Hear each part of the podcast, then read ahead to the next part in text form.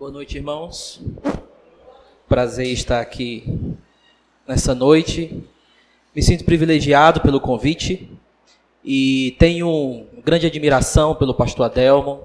Escuto falar muito bem dessa igreja e para mim é um privilégio estar aqui com vocês. Ah, vamos abrir as nossas Bíblias em 2 Timóteo e hoje eu vou. Nós vamos olhar de maneira geral da Timó 2 Timóteo capítulo 1 e capítulo 2. Nós não vamos parar muito, mas nós vamos olhar de forma geral. 2 Timóteo, deixa a sua Bíblia aberta no capítulo 1. Vamos mais uma vez em oração. Que as palavras da minha boca e que o meditar do meu coração sejam agradáveis a Ti, Senhor meu e Deus meu. Amém.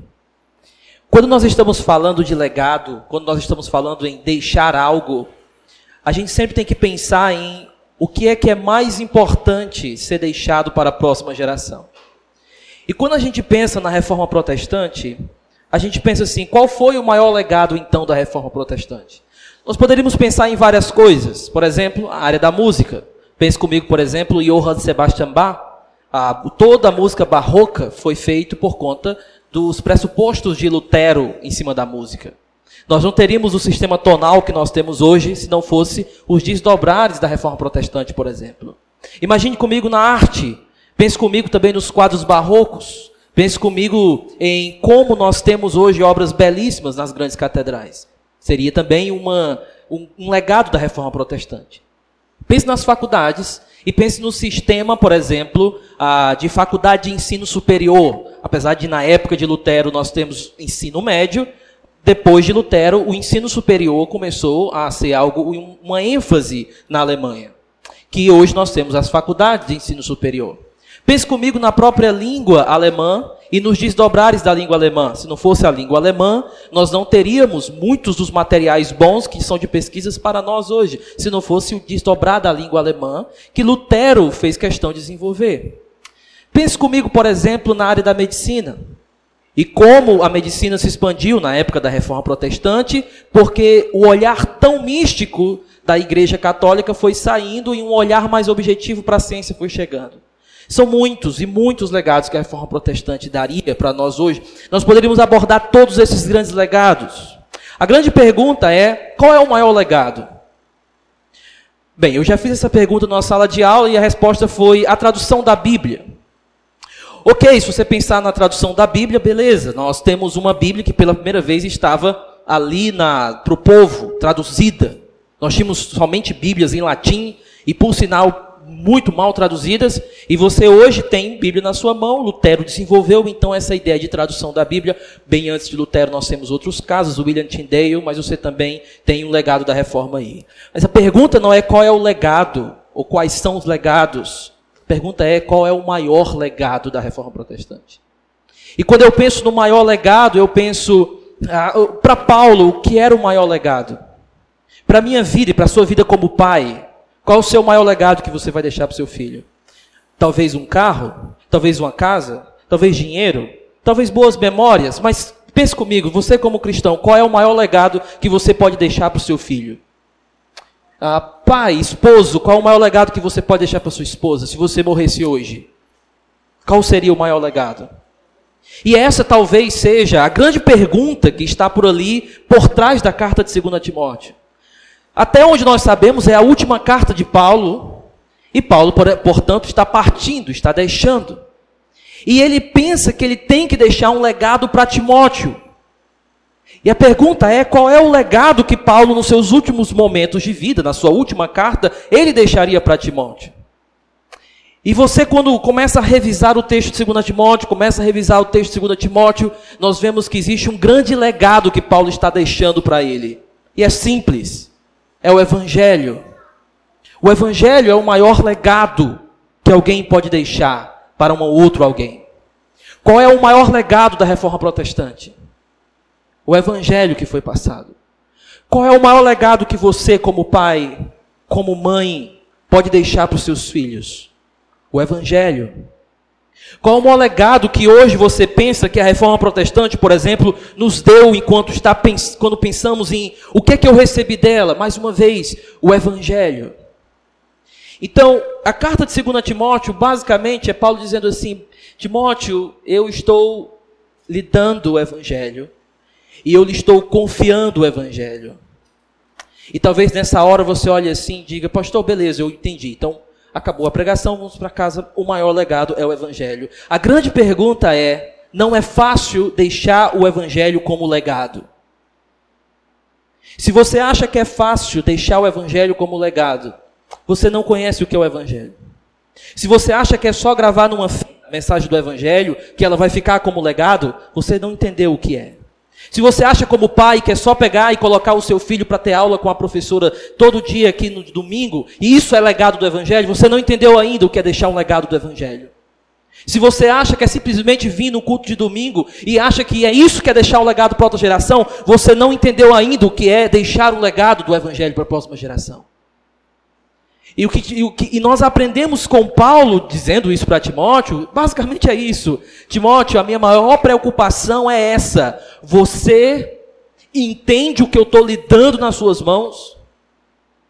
Você entende que o que eu estou lhe dando em termos de evangelho é para você passar para outra geração e isso não vai ser fácil.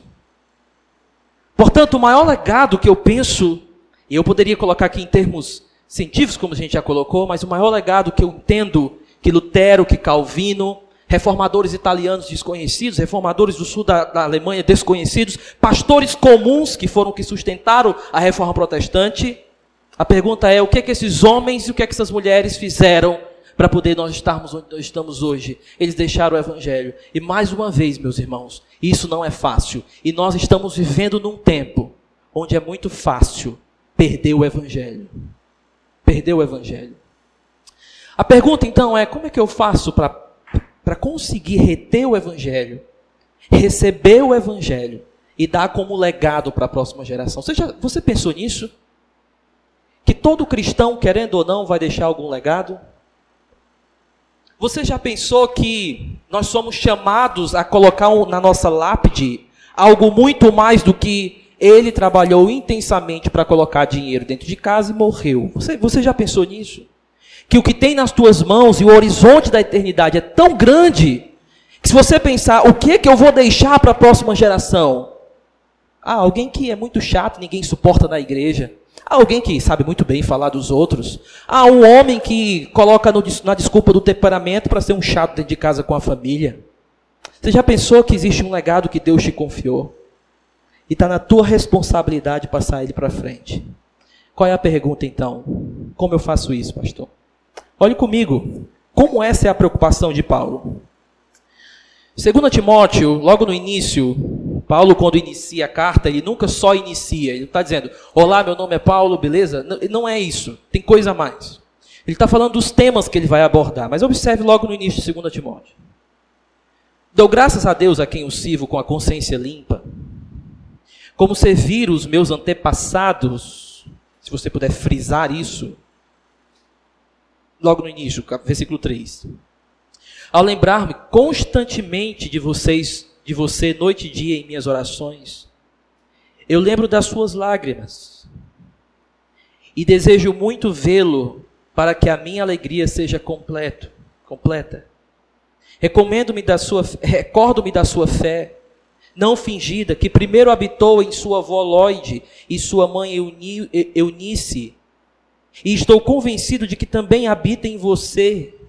Perceba o que ele está dizendo: olha, eu recebi algo dos meus antepassados, e eu, talvez pensando em Abraão, Davi, algo assim, Paulo pensando, e dizendo: Timóteo, você recebeu algo do, dos seus pais. E aqui você não vê a figura paterna, em Timóteo, você vê a figura mais materna, tanto a avó como a mãe. E Paulo ele começa a carta dizendo assim: Olha, eu sirvo ao Senhor dos meus antepassados. E eu sei, Timóteo, que quando eu penso em você, que quando eu penso nas suas lágrimas, nós não sabemos o motivo dessas lágrimas. Bem, eu tenho as minhas suspeitas. As minhas suspeitas é que alguma coisa aconteceu na igreja que abalou profundamente a força de Timóteo em termos de eu não sou bom para isso. Alguém, por exemplo, atingiu a idade de Timóteo, provavelmente falou: ele é muito novo, o que esse cara está fazendo aí? Ele é muito novo, tira ele daí. E isso mexeu com ele. Paulo então diz: ninguém despreze a tua mocidade. Alguma coisa mexeu com o psicológico de Timóteo e afetou ele, aquelas lágrimas, pelo amor que Timóteo tinha pela igreja, mexeu com ele. Paulo diz assim: Eu lembro das tuas lágrimas. Pode ser de provação, provações, ou pode ser por serviço na obra. E ao lembrar disso, ele diz: e dentro de você tem uma fé que você recebeu da sua mãe, que você recebeu da sua avó. Eu não sei quantos aqui tiveram o privilégio de nascer num lar cristão. Eu tive esse privilégio de nascer num lar cristão. E o meu, eu, no, na minha casa, era todo tempo assim, né? É, tinha que decorar os profetas, os patriarcas. A tarefa da semana era memorizar a sequência dos livros da Bíblia, senão apanhava. Não tinha essa de, será que eu leio a Bíblia ou não? Você apanha, as orelhas estica. Minha vida era levar beliscão, porque eu não, não conseguia citar a história de Eliseu de cabeça. Confundia com a história do profeta Jonas, uma relação totalmente nada a ver. Mas na minha casa era assim. Da minha avó, antes de morrer, a minha avó olhava para mim e dizia assim: ela, ela morreu de câncer terminal, olhava para mim, eu, ela passou os últimos dias dela comigo, e ela dizia assim: pregue para mim. Mas volta só eu aqui, a senhora, eu quero que você pregue para mim. E eu sabia que o que eu estava pregando para ela era o que ela tinha pregado para mim. Então Timóteo nasceu num lar assim. Timóteo nasceu num lar onde ele recebeu uma fé. Em outras palavras, Paulo está dizendo assim no início: Eu recebi de alguém, você recebeu de alguém, e agora eu quero que você passe isso para frente. Agora eu quero que isso, nós vamos ir mais para frente, confie a homens fiéis, por exemplo. Que você não, não deixe isso morrer em você. Então a ideia de, de Paulo é, Timóteo, passe o legado para frente. Como é que se faz isso? Primeira coisa, olha no verso 6, ele vai dizer: Por essa razão, e aí é uma transição, torno a lembrar-me que mantenha viva a chama do dom que Deus ah, que está em você mediante a imposição das minhas mãos. A primeira forma de você deixar um legado do Evangelho é essa. Não deixe morrer a chama que está em você. Alguns acham, e já já nós vamos desenvolver isso, alguns acham que aqui esse, esse dom é um ministério que Timóteo recebeu. Faz sentido que a ideia de imposição de mãos, é, geralmente na igreja primitiva, era uma ideia de receber o ministério. Alguém está ali sendo ungido, nós, nós erguemos as nossas mãos, ele então recebe o dom do ministério. Alguns pensam assim. Eu entendo que isso é correto, mas eu entendo que existe uma outra possibilidade de que aqui o dom que ele recebeu com imposição de mãos é o Espírito Santo. Havia uma relação na igreja primitiva de imposição de mãos e o, o, o chegar, o, o manifestar do Espírito Santo. Então o que Paulo estaria dizendo é: existe uma chama em você, e que algo que vem do Espírito em você, e eu não estou duvidando de que ela está acesa. O que eu estou te lembrando é: não deixe ela apagar. Lembra quando Paulo fala em 1 Tessalonicenses: não apagueis o Espírito? De alguma forma ele está dizendo: ah, existe uma chama, existe uma paixão existe um motivar. Timóteo, não deixa morrer. A primeira forma de você passar o legado é, antes de tudo, não deixar morrer isso em você. Não deixar morrer a paixão, o fogo, a chama que arde pela obra de Deus. Eu, eu não preciso pensar muito para pensar quantos homens eu vi desistirem do ministério, desistirem da vida cristã ao decorrer da caminhada. E eles não acordavam do nada e diziam assim: hoje eu acordei um ateu total. Ou então eles acordavam: poxa, eu caí ali sem querer no adultério do nada. A maioria dos homens que eu vi desistir do ministério foi por mil pequenos motivos e decisões erradas diariamente. Eu tenho isso dentro de casa. Eu vi isso com dentro da minha própria família. Eu vi homens que todo domingo subiam no púlpito, mas ao descer daquele púlpito, aos poucos, diariamente, eles perdiam a paciência com seus filhos e deixavam isso para lá. eles começaram a não orar mais. Eles começaram a não se ajoelhar mais diante de Deus nas noites, clamando pela sua igreja. E aos poucos a chama ia apagando. E de repente eles chegavam, olhavam no espelho e diziam: Por que, que eu estou aqui mesmo? Desistiam do seu casamento, desistiam da sua família e iam viver alguma aventura por aí. O que foi que aconteceu? A chama apagou. E que Deus nos livre, mas deixa eu dizer, eu não consigo olhar dentro desse salão e dizer que existe alguém aqui que está imune a isso. Que existe alguém aqui que possivelmente está de alguma forma com a sua chama talvez apagando ou então com aquele desejo de fazer um culto com a sua família todo dia, toda semana.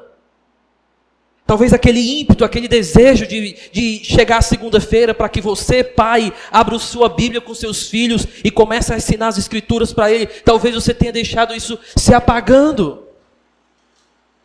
Perceba que não é fácil preservar o Evangelho para a próxima geração. Por quê? Porque tem que ser mantido vivo antes de tudo dentro de nós.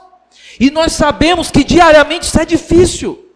Porque existem bilhões de motivos para apagar a chama que tem dentro de nós do Evangelho. E você pode, olha, você pode ter livros de teologia sistemática, você pode ter qualquer, todo tipo de conhecimento teológico na sua mente. Isso não vai impedir o teu coração começar a se apagar a chama que você tinha. Que Deus nos ajude para que, antes de tudo, a chama esteja viva dentro de nós. Pastor, como é que eu sei que a chama está apagando? Tem certeza que eu preciso dizer? Tem certeza que para alguém que já provou do Espírito é preciso dizer? Deixa eu dar um exemplo então. A Bíblia não se abre mais no meio da semana. Os olhos já não se fecham mais no meio da semana o coração já não queima mais para olhar para sua esposa e conversar com ela sobre a Bíblia, sobre o Evangelho. Porque na hora do almoço o que é bom é uma televisão ligada em trilhões de outros assuntos. Como é que eu sei que a chama está apagando? Diariamente nós podemos observar isso. Que Deus, que Deus nos guarde, mas existem muitas distrações no nosso tempo, irmão.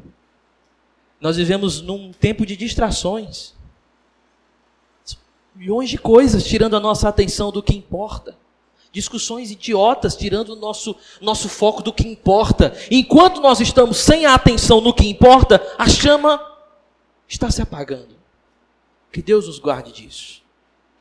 Primeira forma, então, de passar o evangelho para a próxima geração, como a reforma fez é, não deixando a chama se apagar dentro de nós. Segundo motivo, veja comigo então, que ele diz o seguinte: Pois Deus não nos deu o espírito de covardia, mas de poder, de amor, de equilíbrio.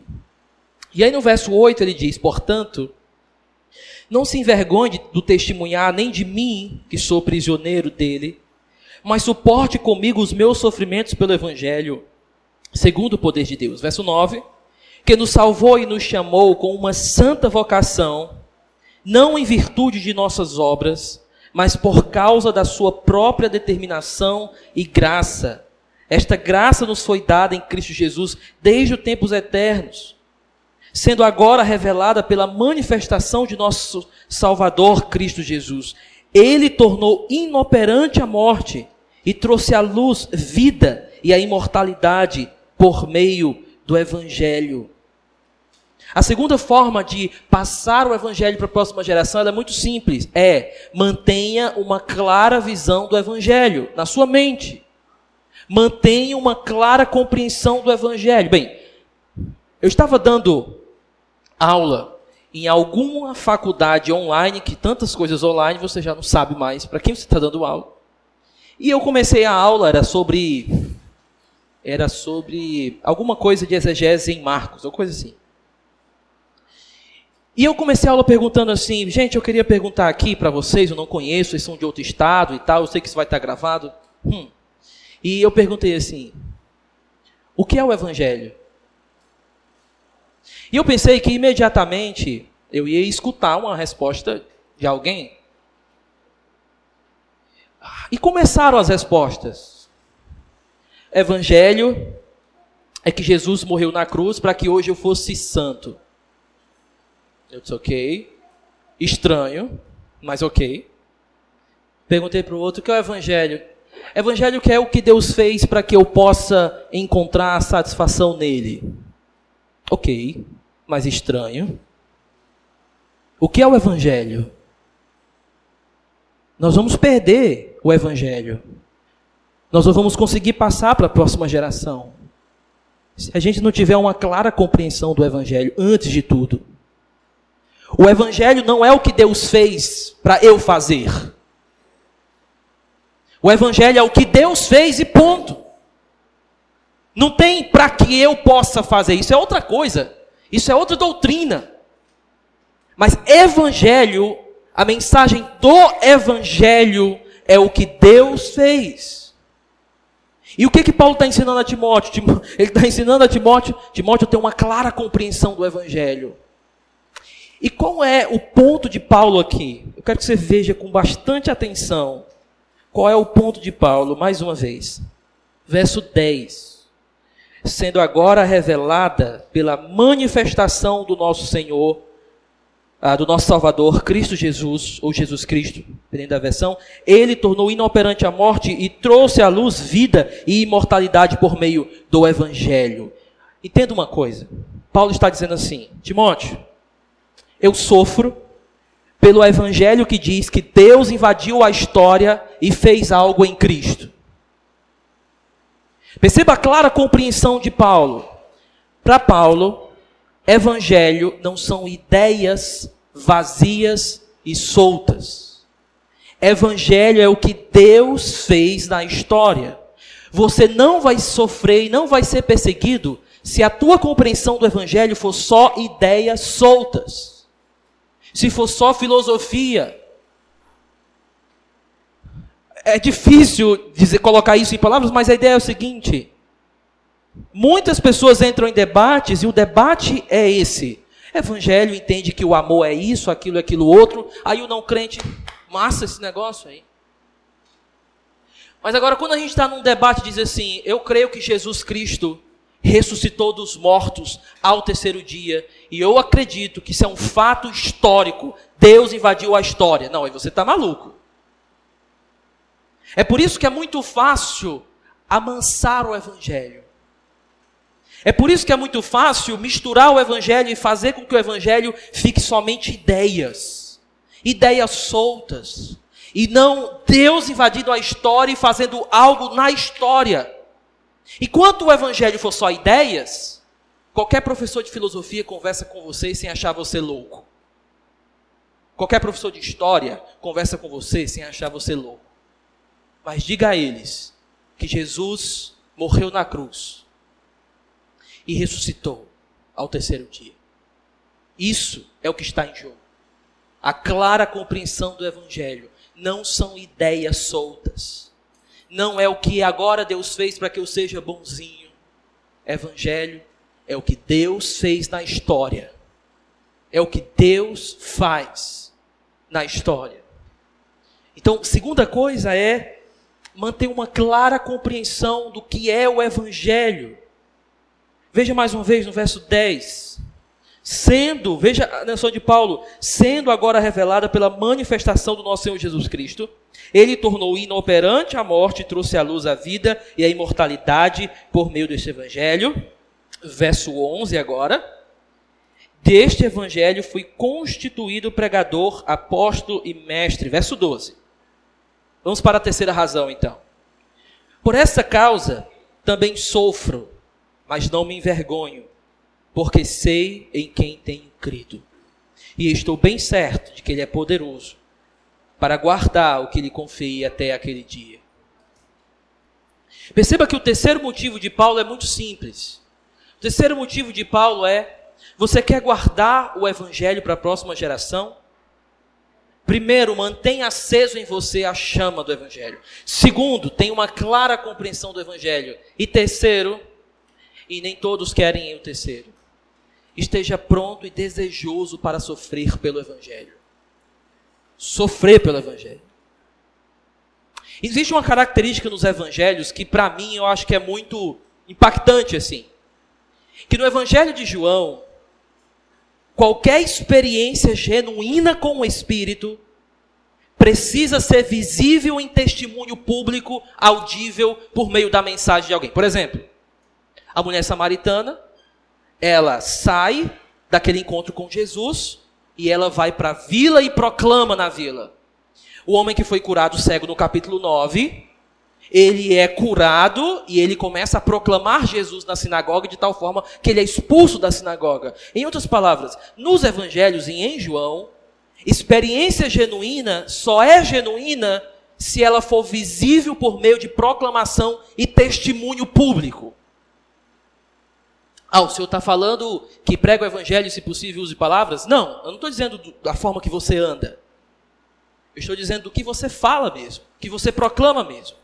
E uma outra coisa é, no Evangelho de João ainda, que todos aqueles que testemunham o Evangelho enquanto genuíno, eles são perseguidos.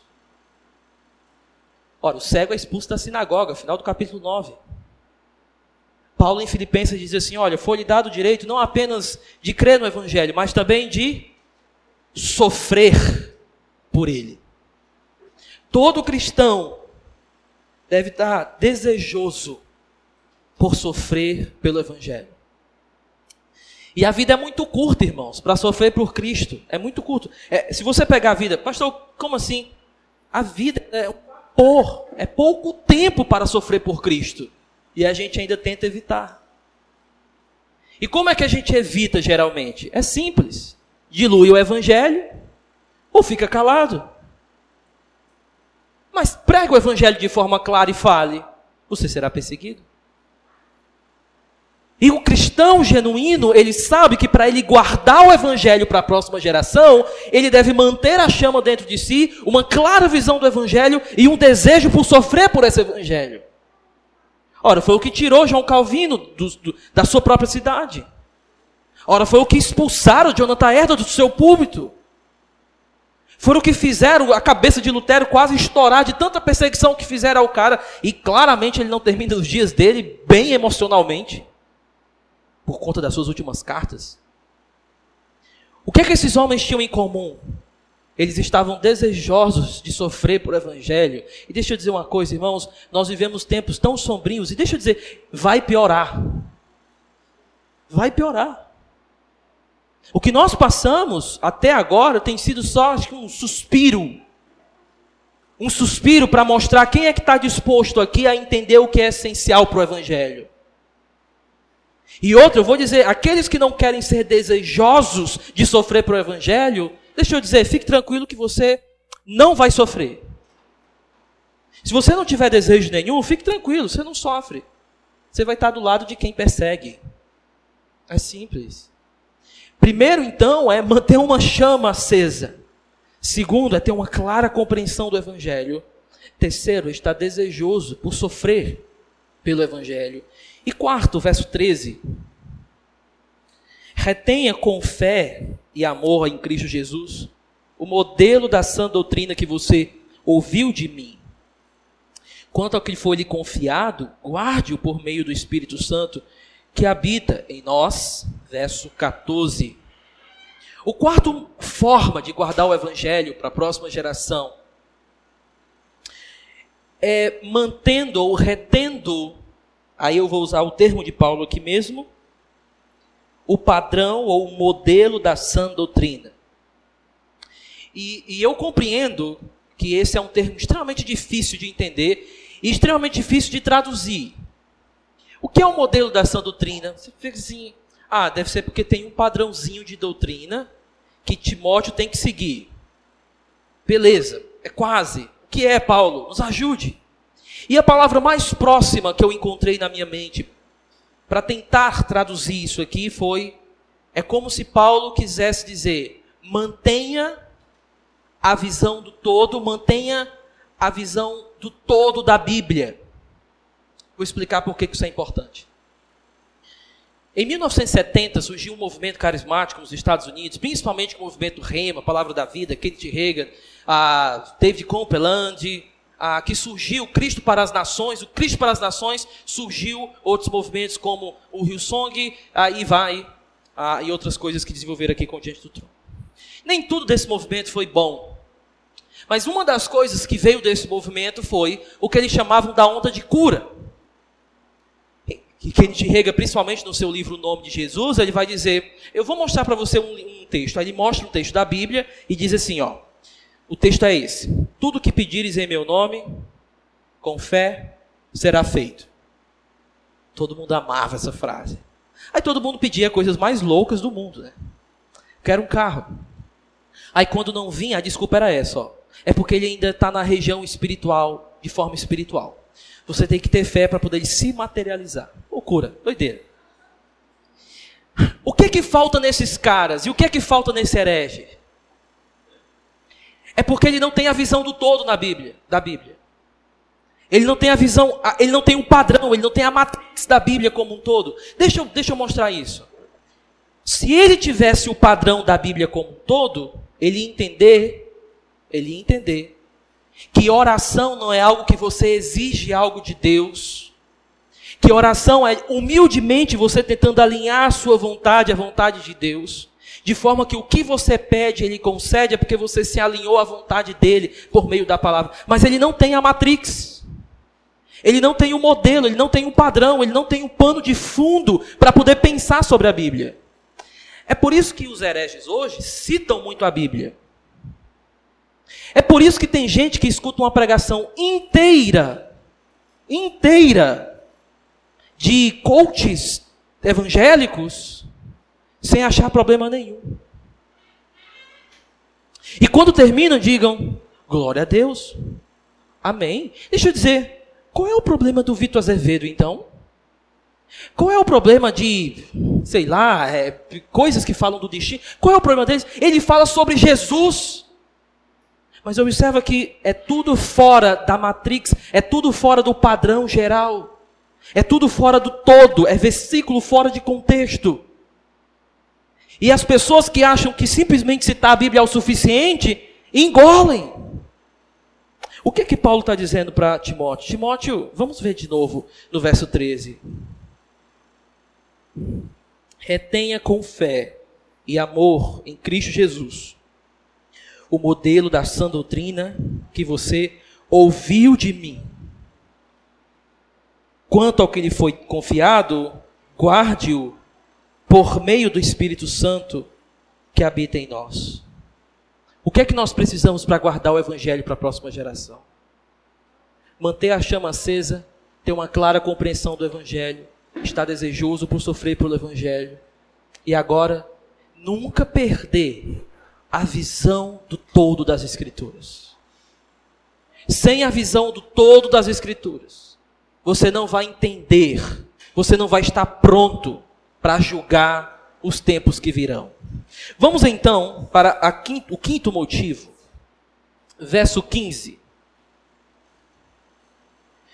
Você sabe que todos da província da Ásia me abandonaram, inclusive Fígelo e Hermôgenes verso 16. O Senhor conceda misericórdia à casa de Onesíforo, porque muitas vezes ele reanimou e não se envergonhou por eu estar preso, ao contrário, quando chegou a Roma, procurou diligentemente até me encontrar. Concedo-lhe o Senhor que naquele dia encontre misericórdia da parte do Senhor. Você sabe muito bem quantos serviços ele me prestou em Efésios. Então, aqui, a quinta forma de guardar o evangelho para a próxima geração, para guardar o legado, seria o seguinte, ó.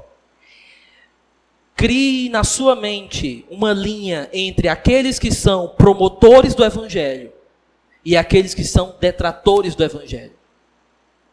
Mantenha essa linha clara na sua mente. Sabe por quê? Porque no politicamente correto hoje, a gente acha que tem que Ah, mas por que, que eu vou dizer e afirmar que o cara é herege? Por que, que eu vou dizer que não pode seguir ele? Por que, que eu vou dizer para as pessoas ter que sair de perto dele? Por que, que eu vou fazer isso? Eu não posso fazer isso. Isso é, isso é falta de polidez, isso é falta de, de educação. Mas o que é mais interessante é que Paulo sempre mantém uma linha do que, que são do Evangelho e os que não são do Evangelho. E sempre ele cita eles por nome. É muito fácil, irmãos, perder o Evangelho quando aqueles que querem prejudicar o Evangelho se misturam no meio daqueles que estão pregando o Evangelho. E nós devemos, para manter para a próxima geração, é dizer para a próxima geração: não siga aquele, Siga esse. Não escute esse. Escute aquele. Mantenha uma linha clara do, daqueles que são promotores do Evangelho e daqueles que não são promotores do Evangelho. Aí alguém me disse assim, mas pastor, eu ouvi uma pregação de fulano tão bem. Ah, beleza, irmão, segue ele porque uma pregação dele presta. Faça isso. Faça isso. Interessante que tem muitas coisas dos amigos de Jó que prestam. Mas Deus condena eles no final. Interessante que tem muita coisa que os coríntios estavam falando que até prestavam, mas Paulo condena eles no final. Você consegue compreender que é muito fácil a serpente estar no jardim e ainda assim usar as próprias palavras de Deus para enganar? Ah, mas aquela pregação dele foi tão maravilhosa. Não sei por que ele falou aquela outra besteira. Porque ele é um detrator do evangelho. E o que, é que eu devo fazer? Não escutar. É mesmo? É. E não só isso. Não promover. E não só isso, dizer os outros para não escutar. Ah, mas não vão gostar de mim. E se você for por aí, você vai. Enfim. Se você quiser que alguém goste de você, irmão, sei lá, faça curso, sei, de coach, enfim, desenvolvimento pessoal. Ok. Agora, vamos para frente, para ir mais rápido agora. Eu estou com a sensação que eu vou demorar a vir aqui, então vou pregar um pouco mais. 6. Capítulo 2.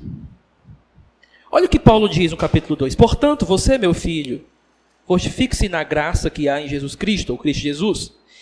E as palavras que me ouviu dizer na presença de muitas testemunhas, confias a homens fiéis, que sejam também capazes de ensinar outros. Percebe que a sexta forma de passar o evangelho para a próxima geração é ensinando a próxima geração. Isso aqui é muito óbvio, né? O evangelho é o único presente que você guarda transmitindo para os outros. Transmitindo para os outros. E o que é muito belo aqui é que Paulo não está esperando cursos técnicos para transmitir a eles, até porque Timóteo recebeu da sua avó e da sua mãe. Nós não estamos falando aqui de passar o evangelho por meio de faculdades teológicas. Nós estamos falando aqui de passar o evangelho por manter uma própria chama viva, uma clara compreensão do evangelho. Alguém que é desejoso de, de morrer pelo evangelho, que tem o padrão da sã doutrina, que consegue diferenciar quem é de Deus e quem não é, percebe que é mais complexo você passar o legado para aquelas pessoas. Olha, eu lembro que na minha própria casa, o que mais impactava pregações do meu pai era quando, antes da pregação, ele de joelhos orava no quarto dele sozinho. E quando eu pequeno vinha para a igreja, sentava na frente, à frente assim. E minha mãe tinha um esquema que ela sabia a orelha que já estava doendo de casa. Então toda vida eu queria sentar do outro lado para preservar a orelha boa. Ela sente aqui. Quero pegar aquela que eu já puxei. E era assim. Quando eu via meu pai pregando, eu dizia, meu coração se acendia. Porque o que juntava naquela hora era uma espécie de chama dentro dele com as palavras que saíam dele.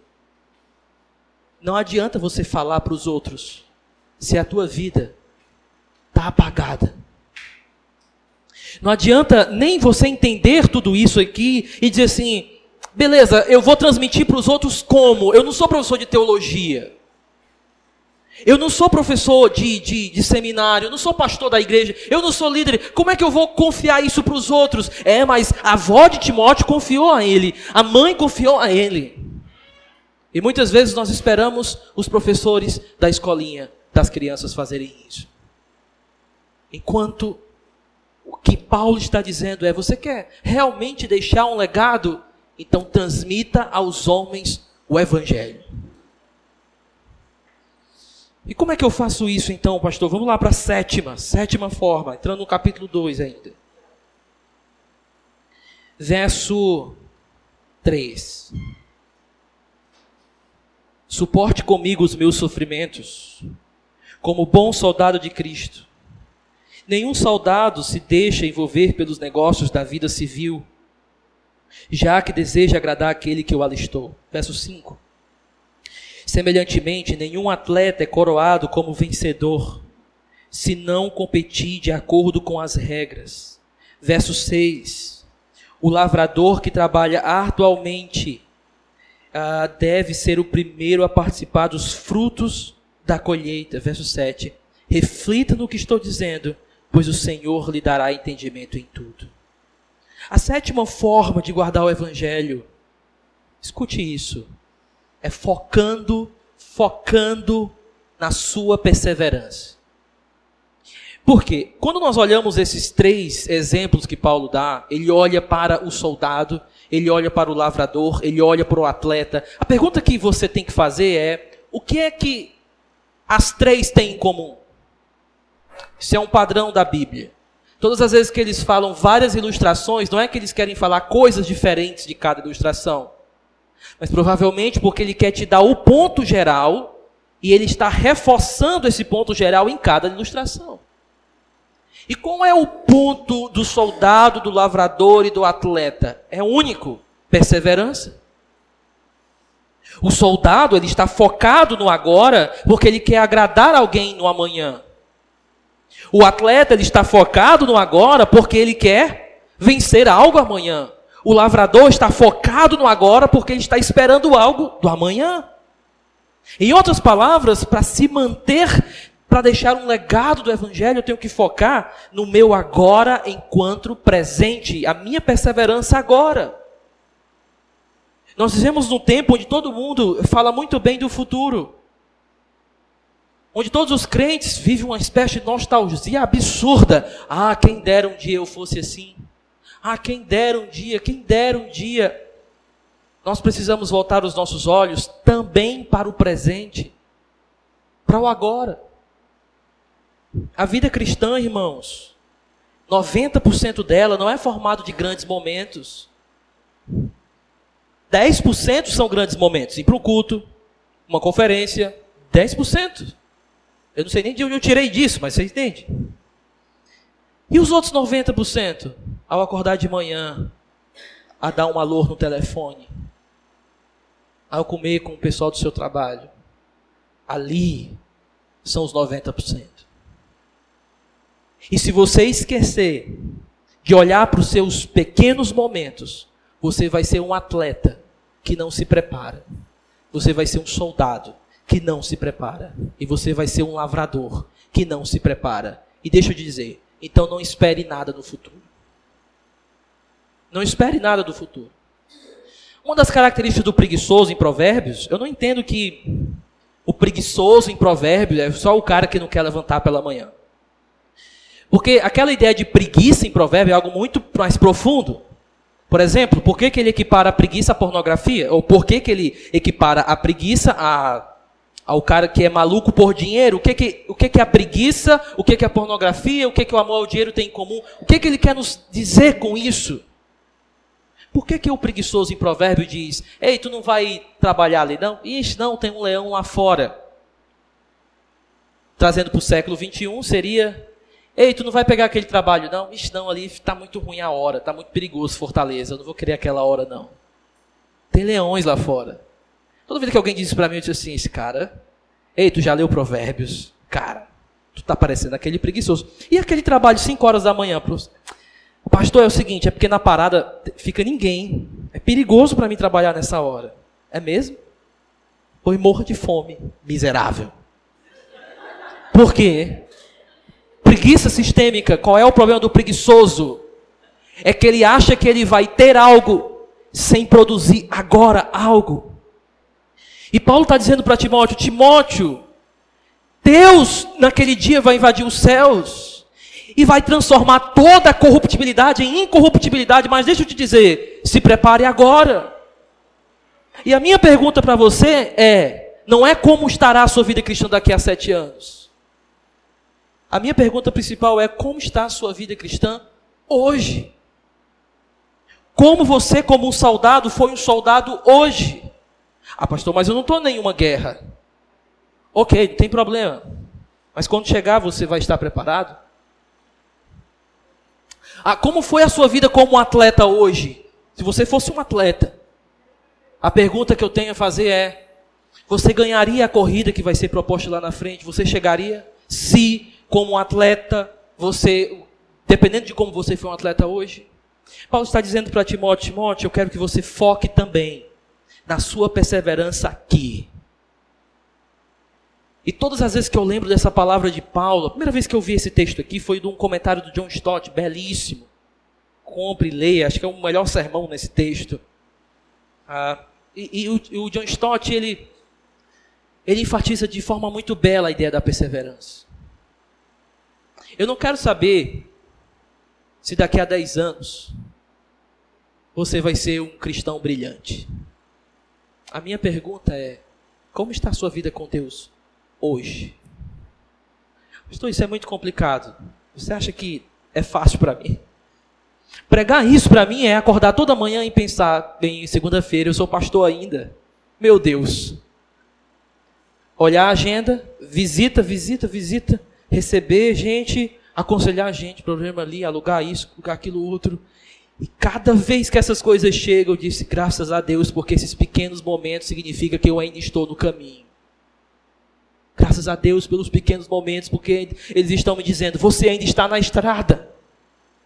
Graças a Deus, porque a sua vida não se resume a simplesmente vir e sentar. Graças a Deus, porque existe um, um, um passo da caminhada. Paulo está dizendo, vamos ler mais uma vez, somente o verso 6, para que você entenda o final, e o 7. O lavrador que trabalha arduamente deve ser o primeiro a participar dos frutos da colheita. Reflita no que estou te dizendo, pois o Senhor lhe dará é, entendimento em tudo. Portanto, sétimo, Foque na sua perseverança diária. Entregue o seu presente como uma espécie de dádiva a Deus. A ideia católica, muito bela por sinal do catolicismo místico, é que o presente é como se fosse uma espécie de dádiva que o homem dará a Deus, enquanto Deus é, é, é dar algo ao homem naquele presente. E a ideia desse misticismo da igreja católica medieval é dizer para a gente o seguinte: Deus se comunica em nós através dos pequenos momentos diários. E geralmente nós estamos preocupados com grandes momentos, que também são importantes. Em outras palavras, foque na sua perseverança do agora. Se veja como um soldado, como um atleta. E pergunte sempre para si mesmo: é sim, para dar dor na consciência, sim. Eu chegarei lá. Mas ele continua. Eu tenho que focar no presente mais oito. Eu tenho agora que olhar para o futuro. Verso 8 a 13. Lembre-se de Jesus Cristo, ressuscitado dos mortos, descendente de Davi, conforme o meu evangelho, pelo qual sofro e até estou preso como criminoso, contudo a palavra de Deus não está presa. Por isso tudo suporto por causa dos eleitos, para que também eles alcancem a salvação que está em Jesus Cristo com glória eterna. Esta palavra é digna de confiança. Se morremos com Ele, com Ele também viveremos. Se perseveramos com Ele, também reinaremos. Se o negarmos, Ele também nos negará. Se somos infiéis, Ele permanece fiel. Pois não pode negar a si mesmo. Perceba que Paulo está dizendo assim: ei, se prepara, porque naquele grande dia Ele vai ser fiel a Ele. E geralmente tem muitos aleluias quando se diz se somos infiéis, ele permanece fiel. Irmão, isso não é para dar um aleluia, isso é para dar um calafrio. Por quê? Porque se nós somos infiéis, ele não vai poder colocar infiéis, não santificados, não regenerados dentro do céu. Ele não vai poder negar a si mesmo. Ele não vai poder eh, abrir exceções. Ele precisa ser fiel ao que ele diz que tinha que ser.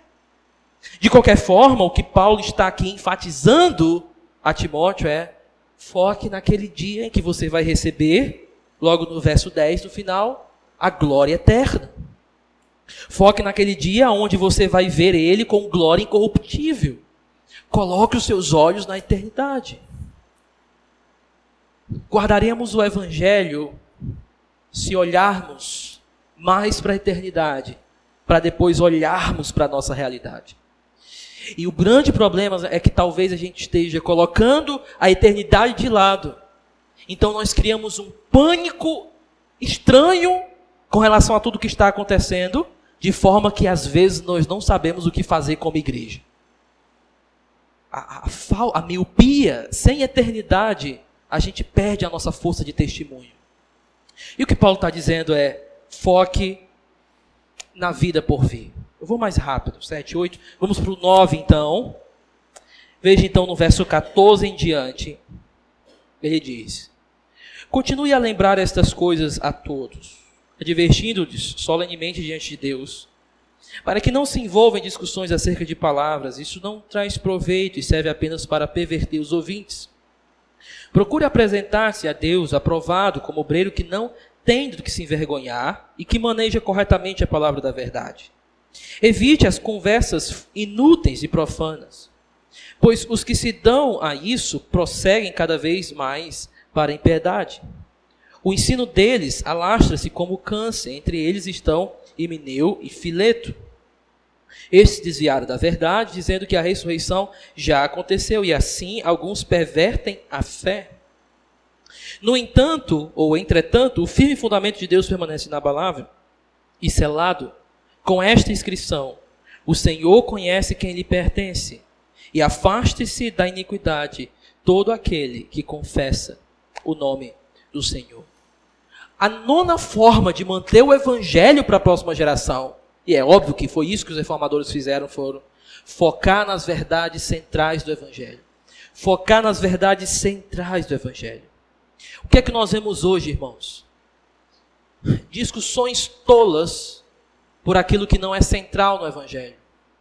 Discussões que tira a atenção. Parece que há um. Quando você pensa o seguinte, isso é importante para o Evangelho,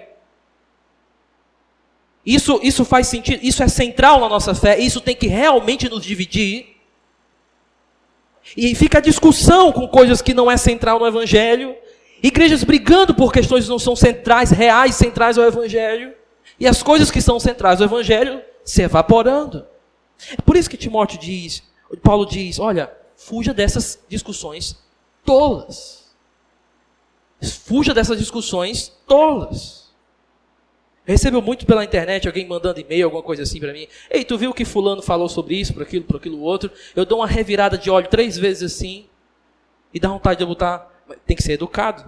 Me dá vontade assim, tá gravado, né? Botar assim, eu tenho o que fazer.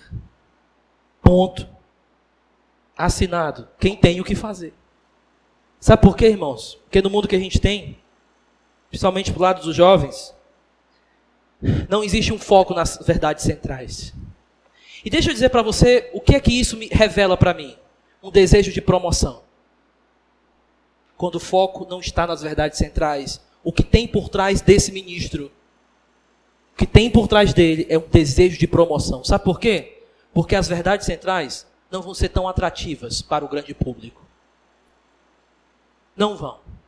É mais fácil ficar falando besteira na internet. É mais fácil, o grande público está lá.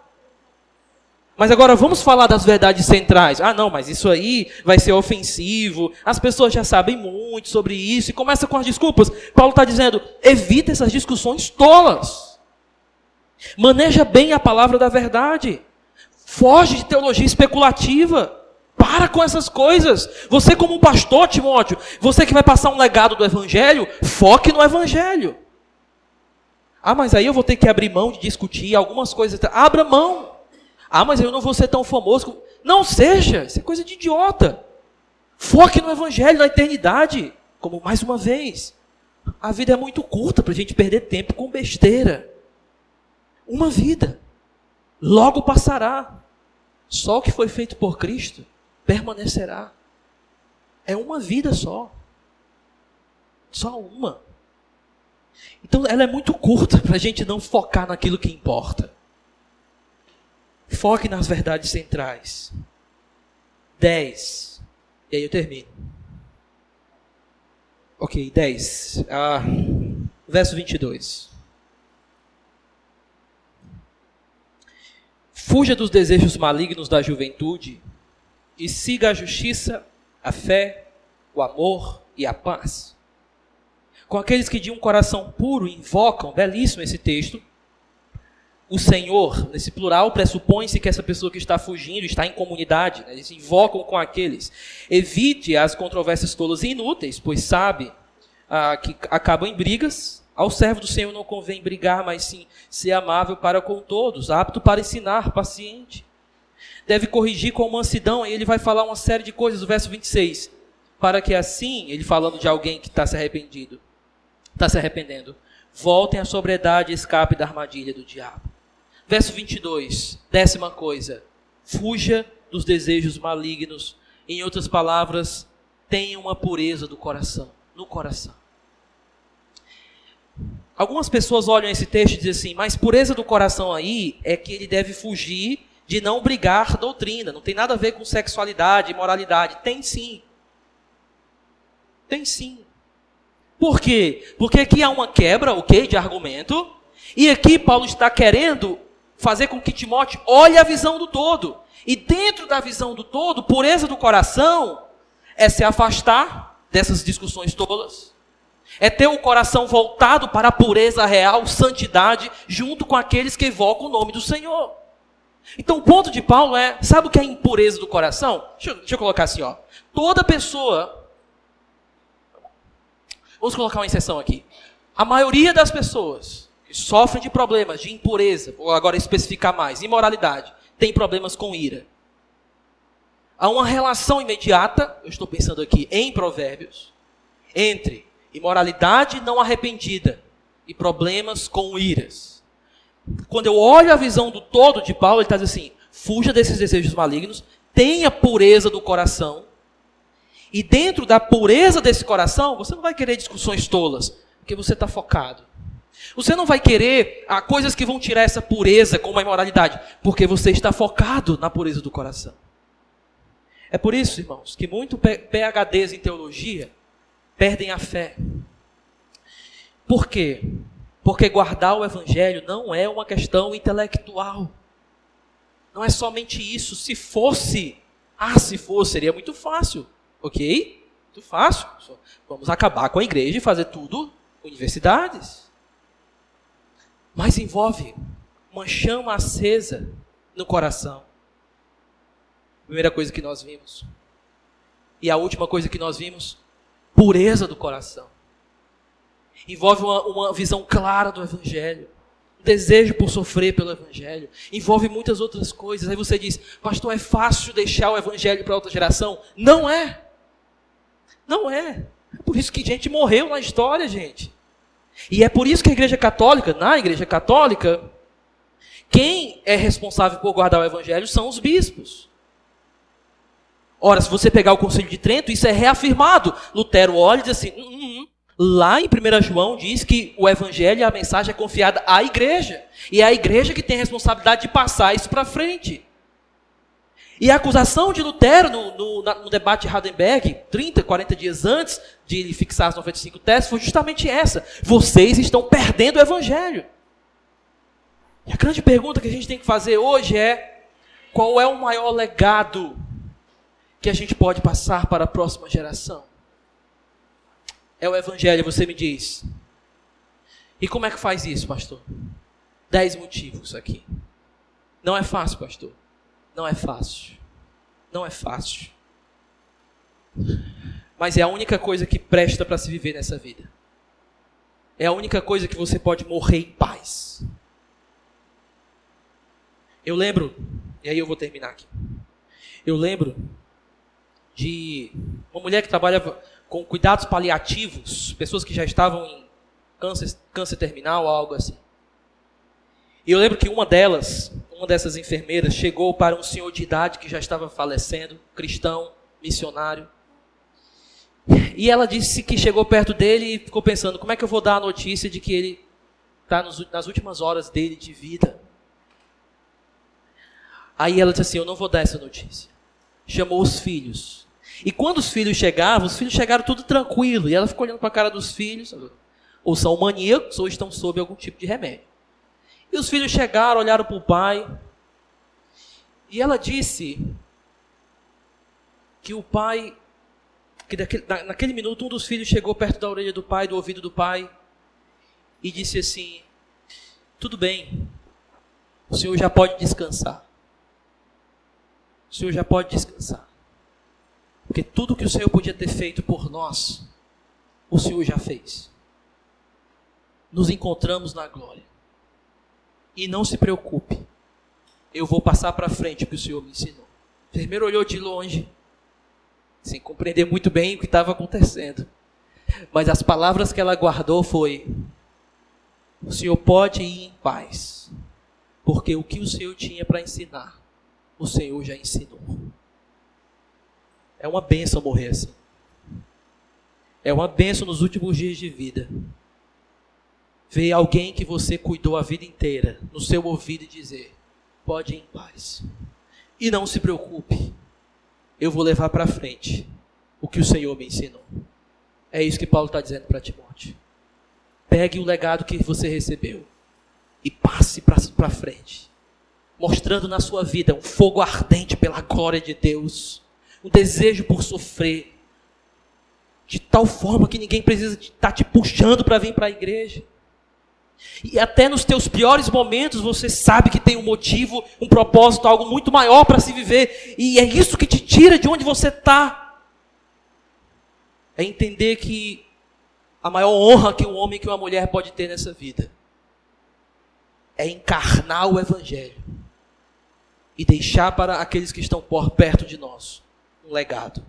O legado do Evangelho. Vamos orar.